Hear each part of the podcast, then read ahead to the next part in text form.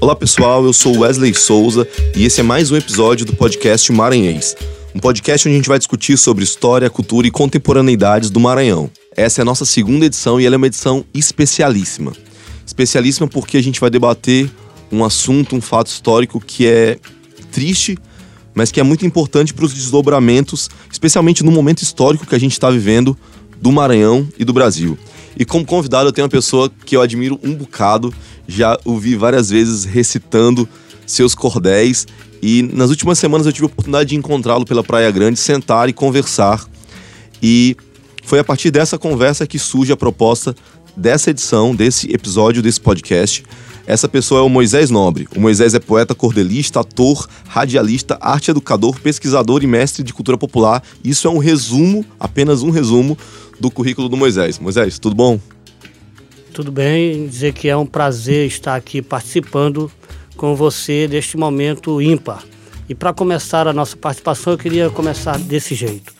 Vou pegar meu facão nesse repente para cantar o martelo galopado. Meu facão ficará mais amolado do que a língua da velha no batente. Vou cruzar o oceano, o continente e lutar como herói em outra terra. Enfrentar os canhões tanques de guerra e, após derrotar a opressão, vou guardar na bainha meu facão e voltar para o meu velho Maranhão. Esse é um pequeno trecho da obra-prima de Gerô, que é A Guerra do Facão, feita em parceria com Miguel Lucena.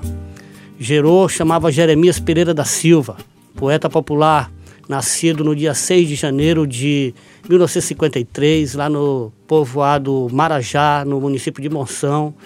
E ainda criança, veio com a sua família para São Luís e se instalou no túnel do Sacavém, onde eu digo que foi ali que começou a sua verve é, artística, cultural, seu comprometimento com a, com a cultura popular através da, da literatura popular, da literatura de cordel.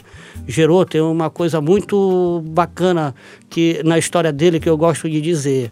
Ele me dizia assim, negão, para quem foi, quem escapou de, de ser sequestrado pelos padres, quem foi mordido de jumento, sobreviveu e virou poeta, eu sou um cara feliz. Esse era Gerou. Eu, eu eu gostei dessa introdução. Primeiro que você começou com cordel e você contou a história de Vitória, que é uma história que se repete em muitos maranhenses, né? Quantos milhões, dezenas de milhões de maranhenses têm uma história de mesmo em meio a muita luta e muita adversidade, são vencedores, né? Quantos eu, a, a, história da minha mãe, das minhas mães, né? Da minha, minha mãe e minhas tias que foram maranhenses que migraram para o sudeste nesse êxodo rural para tentar a vida. E aí quando você me conta essa introdução da história de Gerô, eu vejo nela a história de tantos, tantos maranhenses. E aí, Moisés, eu queria te perguntar um pouco sobre a tua relação com Gerô. Bom, a minha relação com Gerô, ela começou na década de 80, mais precisamente em 1985, lá no Festival Viva, um festival de música popular maranhense. E nesse meio tempo, o poeta popular Nonato Pudim tinha dito que a poesia que eu fazia era poesia de cordel. Isso me levou a uma aproximação muito mais rápida com Gerô. A partir daí nós estabelecemos uma relação de amizade, é, se, se estendeu por uma relação de parceria, começamos a, a fazer um cordel a duas mãos. É, eu tocava pandeiro, eu, ele tocava viola, ele cantava, eu recitava, a gente tocava. E nós, nesse nesse ritmo, nós tivemos uma parceria de 13 anos, uma parceria musical, onde eu tive a oportunidade de dizer que eu viajei bastante pelo interior do Maranhão, é, é, através dessa parceria. Viajei muito pelo Brasil, fazendo shows de cordel.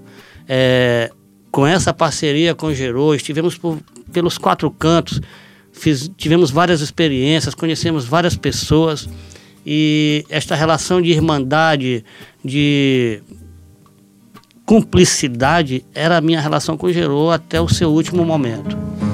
Moisés, essa história que é uma história de superação, que é uma história bonita de vida pela arte, ela tem um. Uh, não sei se um final, porque a gente aprende a partir dessas experiências, né? Mas a gente tem uma cena muito trágica ali, que é o que acontece com Gerô em 22 de março de 2007.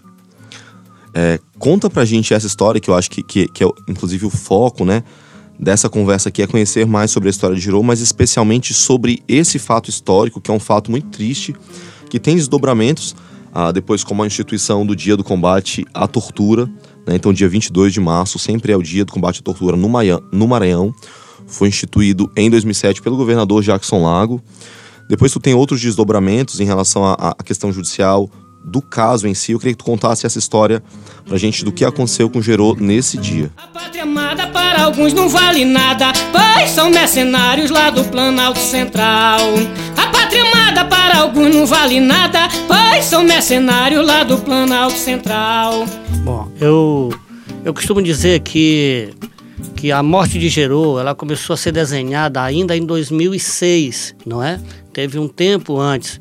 E, e isso, essa tragédia aconteceu no momento que era o, o auge do, do trabalho do camarada, no momento que as coisas estavam dando certo, no momento que o, o resto do país estava começando a conhecer a sua obra, não é? é aconteceu essa tragédia com Gerô. Ele teve os problemas, não é?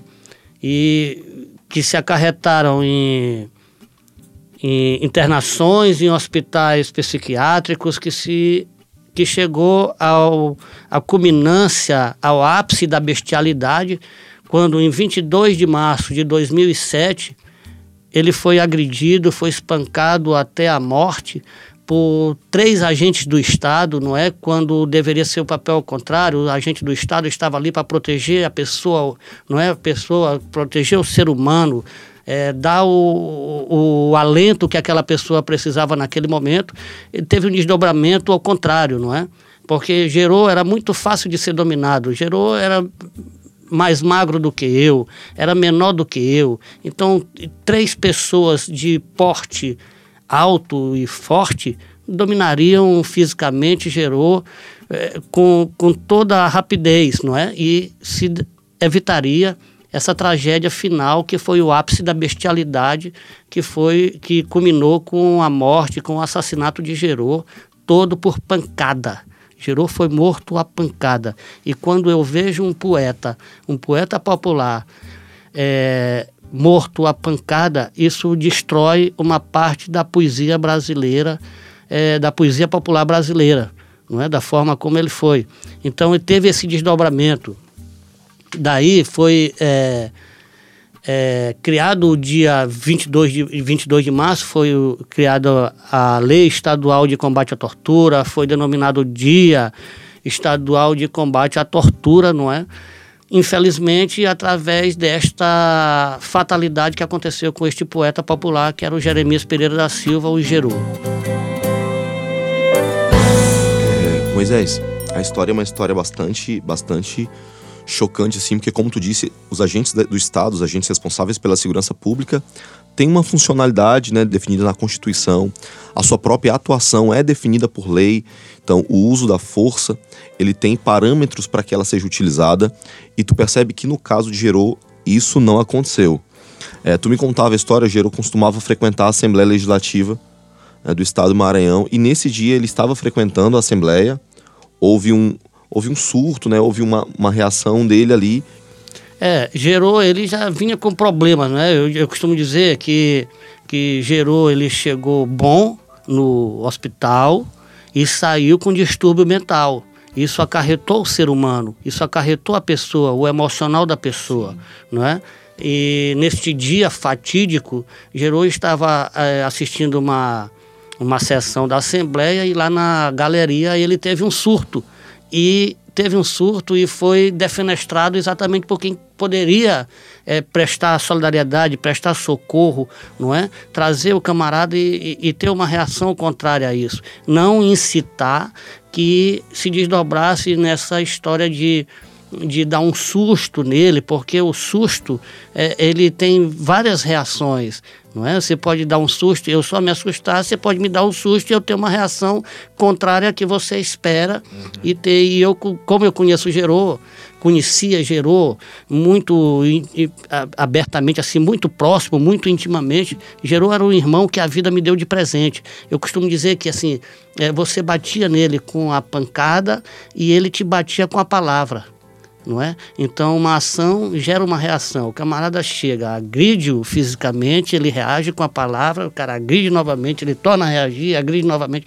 torna a reagir, até que chega o ápice, que é exatamente o momento da, do óbito de Gerô. É, Moisés, e, e, assim, ao longo da história existe uma primeira uma primeira abordagem, né? Abordaram gerou em um ponto ali do centro e depois ele é, ele é levado para vários pontos diferentes, para integração, por uma cela na integração, depois para delegacias, para refesa. É verdade. É um trajeto grande e durante esse trajeto ele é espancado. Depois, é, enfim, é, é, é muito duro, assim, a coisa de braços e pernas, você me falou que chegaram a ser quebradas no, é, é, verdade. Essa, muito essas, dura, assim, muito... essas foram as informações que a gente tiveram, as informações técnicas que nós tivemos, não é? Através de peritos, é, de jornalistas que acompanharam o caso mais de perto, essa questão de dizer o seguinte: gerou quando saiu do prédio da Assembleia, desceu a Rua do Egito, na cabeceira da ponte ele sofreu uma abordagem fictícia, eu quero colocar essa desse Porque ele foi acusado assim. de, de, de, um assalto, né? De ter Aí, praticado um assalto. Exatamente, porque o acusaram de ter praticado um assalto, o tinha as características físicas de Gerô e a vítima nunca apareceu. Sim. Não é? Então eu costumo dizer que era uma abordagem fictícia quanto a isso. E aí, quando começou essa, essa agressão física, o, o, a defesa através da palavra, não é? levaram Gerô para o terminal da integração, onde tinha um xadrez, ele ficou se debatendo, não é? Logicamente. É, de lá levaram ele para o plantão da Refesa, quando existiu o plantão da Refesa, na Refesa não aceitaram porque ainda era horário expediente, levaram para o primeiro distrito, o delegado do, do, momento não aceitou, mandou os camaradas tirarem de lá e eles foram levando até que chegou o momento final, que foi de levá-lo para o Hospital Socorrão 1, onde Gerou acabou de, de morrer. Nesse meio, nesse percurso todo, ele sempre foi recepcionado com pancadas tá entendendo? Pancadas.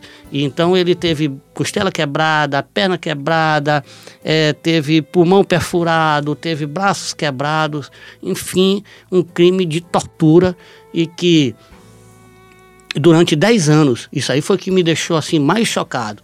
Durante 10 anos, é, é, assim, vou voltar um parênteses. Assim, quando aconteceu essa tragédia, imediatamente o governo do estado, que na época o doutor Jackson Lago, é, pediu a punição do, do, do, das agentes, pessoas né? envolvidas, não é? Dos agentes do estado envolvidos, tiveram as suas punições, não é? é começaram a cumprir as suas punições, depois teve um revés nesse, nesse, nesse processo todo, né? O doutor Jackson foi foi cassado o seu mandato, teve uma mudança no, no, no contexto é, estadual, estadual, não é? E, e aí teve uns desdobramentos contrários nessa, nesse, nesse processo todo. Mas o mais interessante disso, dez anos depois, quando eu, como artista popular, parceiro de Gerô, é, resolvi fazer um tributo a Gerô, convocando outros artistas para que fizéssemos um tributo, e dez anos depois lembrássemos de Gerô com alegria, com fé, com esperança, eu tive a notícia dada pelo, pelo próprio governador, pelo, pelo secretário de Direitos Humanos, não é? Que naquele momento é, mais uma vez, o Estado estava iria, se fosse num outro momento político, o Estado estava propenso a recorrer mais uma vez ao processo de indenização da família.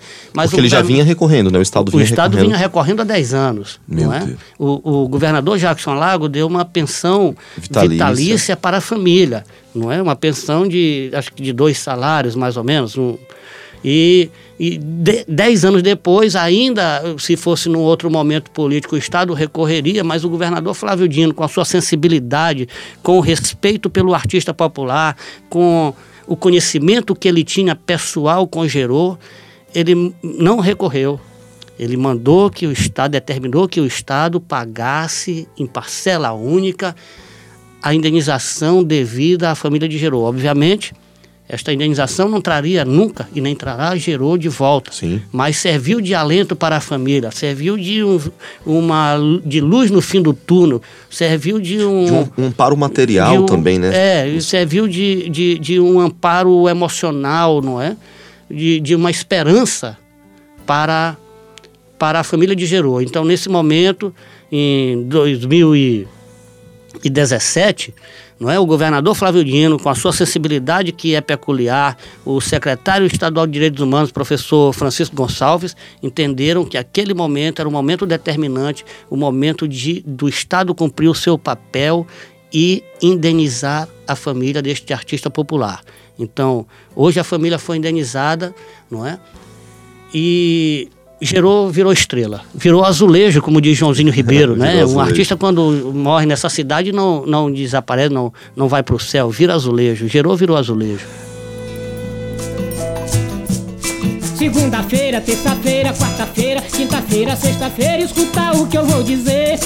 Esse é o dia que me dá uma agonia. Eu corro pra todo lado e não sei mais o que fazer. E é seis horas que me aperta o desespero, pois não arranjei dinheiro pra comprar o de comer.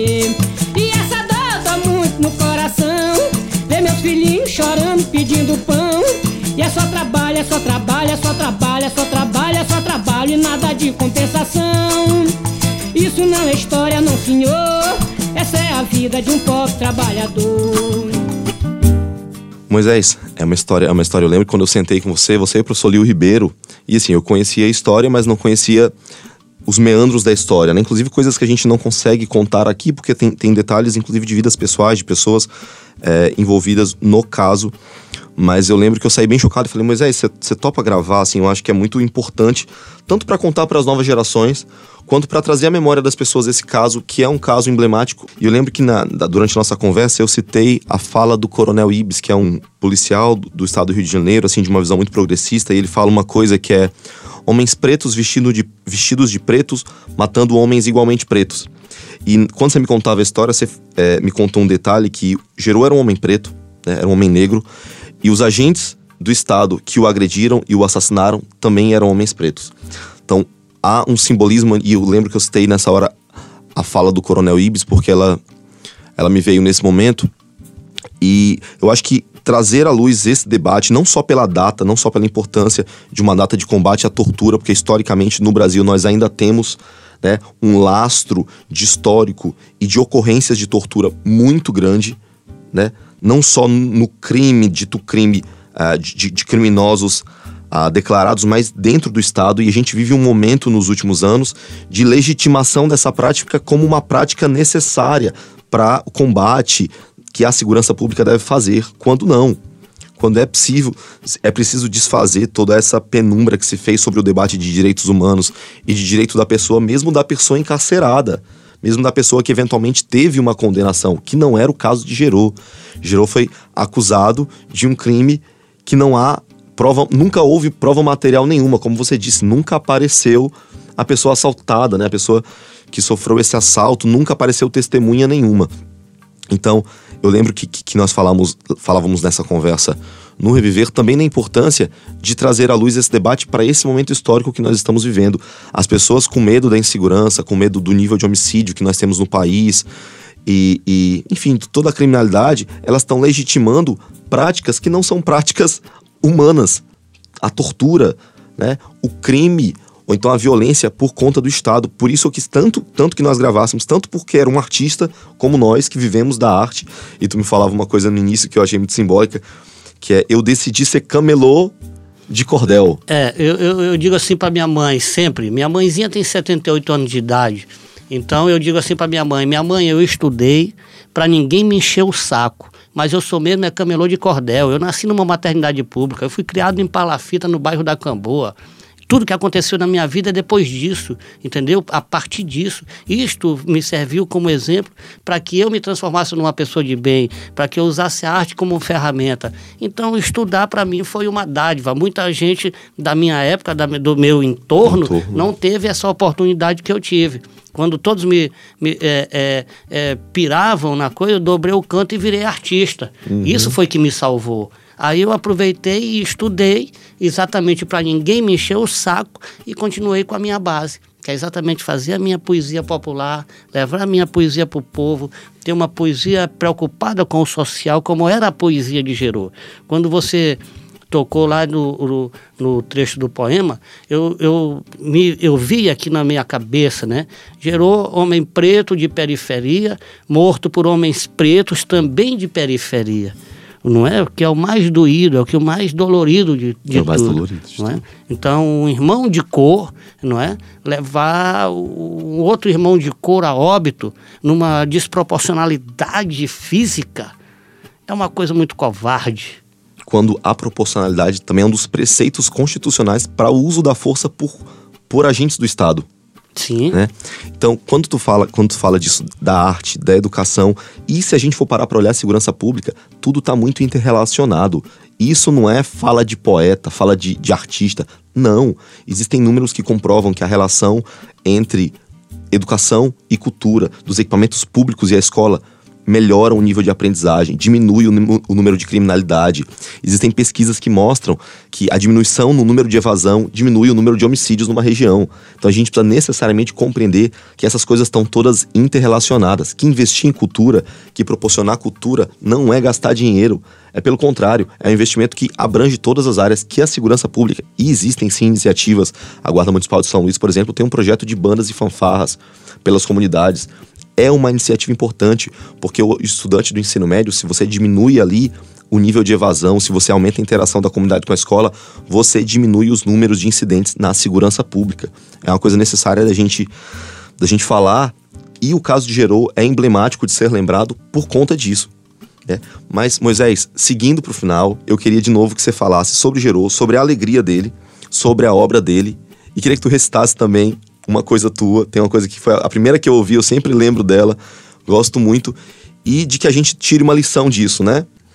Uh, da alegria, da construção que ele teve, do que ele nos, nos deixou é, de aprendizado em vida e pós-vida. Muito bem. O Gerô, ele era um camarada ímpar. Gerô era único, não tinha outro igual e nunca terá outro gerou né, nessa, nesse mundo, não é? Nesse, nesse plano aqui, nunca terá outro gerou. Gerou tinha uma alegria ímpar. Gerou era um camarada que a gente estava em qualquer lugar desse país, sem um puto tostão no bolso. Você me contou isso. Tá entendendo? Sem um puto tostão no bolso e saímos de lá com, com grana. Chegamos uma vez em Brasília com, acho que uns 30 reais, 40 reais no bolso, e quando voltamos, voltamos com 3 mil reais cada um no bolso. Então isso aí era, era uma coisa que fazia parte do. Da, da, gerou do nada, ele fazia uma poesia. E uma poesia interessante. A mais interessante da poesia de Gerô é que com toda essa diversidade, com toda essa alegria dele, ele era preocupado com os direitos humanos, era preocupado com o social, não é? era preocupado com o lado político. Quando você tiver oportunidade de ouvir o CD do Gerô que eu trouxe, é, a peleja do, do Gerô, você vai, vai perceber essa diversidade temática da obra de Gerô, essa preocupação social, educacional, preocupação com o próximo que Gerô tinha e expressava isso através da sua obra.